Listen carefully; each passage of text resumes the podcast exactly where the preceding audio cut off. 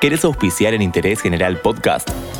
Escribinos a contacto arroba interésgeneral.com.ar. Interés General Podcast.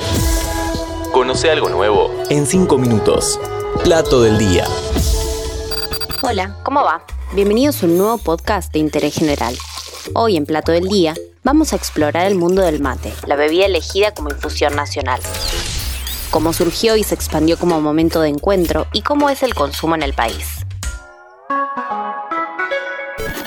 Mate amargo que naciste en la rueda de un fogón, derramando tradición entre un estilo y un triste.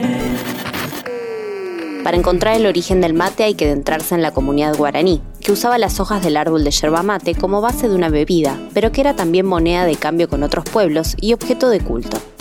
Para ellos, este árbol era un regalo de los dioses.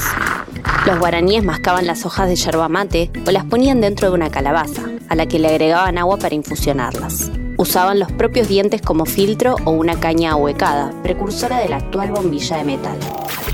Los conquistadores españoles tomaron de los guaraníes el consumo de la yerba mate y lo expandieron por el virreinato del Río de la Plata.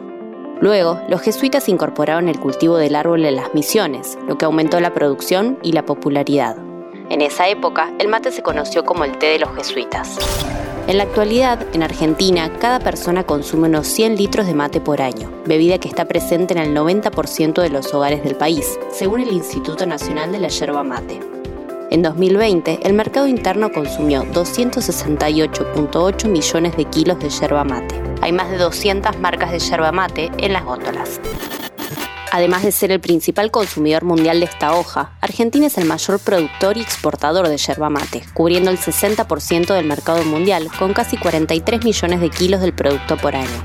Este árbol se cultiva principalmente en Corrientes y Misiones y la cosecha se hace a mano. Aprovecho para decirte que si te gusta este podcast, cliques el botón seguir en el perfil de interés general, así te enteras cada vez que se estrena un nuevo episodio de Plato del Día. ¿Cómo se prepara el mejor mate? Carla Joan, sommelier de esta infusión, recomienda estos pasos. Llenar tres cuartas partes del mate con la yerba, taparlo con una mano, darlo vuelta y sacudir para sacar el polvo, enderezarlo dejando la yerba a 45 grados dentro del recipiente, en el espacio que queda, verter agua tibia a unos 40 grados y ubicar allí la bombilla. Después, cebar siempre sirviendo el agua contra la bombilla, calentada a una temperatura de entre 75 y 80 grados. Si querés profundizar en esta infusión, te recomiendo su publicación, El libro de la yerba mate.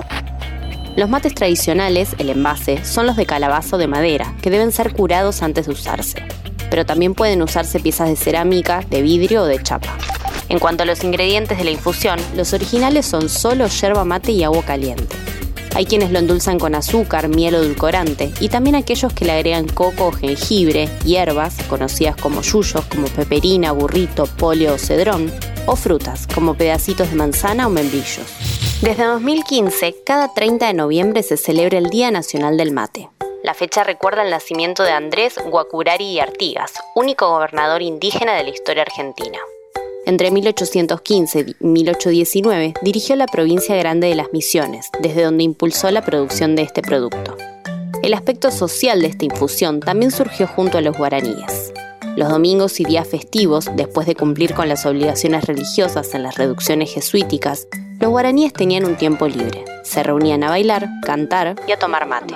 Con la pandemia, la tradicional ronda de mate se interrumpió. Lo último, el mate pide compañía bizcochitos de grasa, cremonas y criollitos por el lado de lo salado. Y pepas, galletitas, tortas fritas o pastelitos están entre las opciones dulces que se comen junto a esta infusión.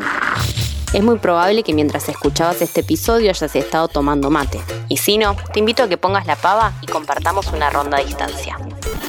Mate amargo que trajiste entre tu yerba sabrosa, la suavidad primorosa mano de mujer y el embrujo de un querer con que te cebo una moza. Interés General Podcast.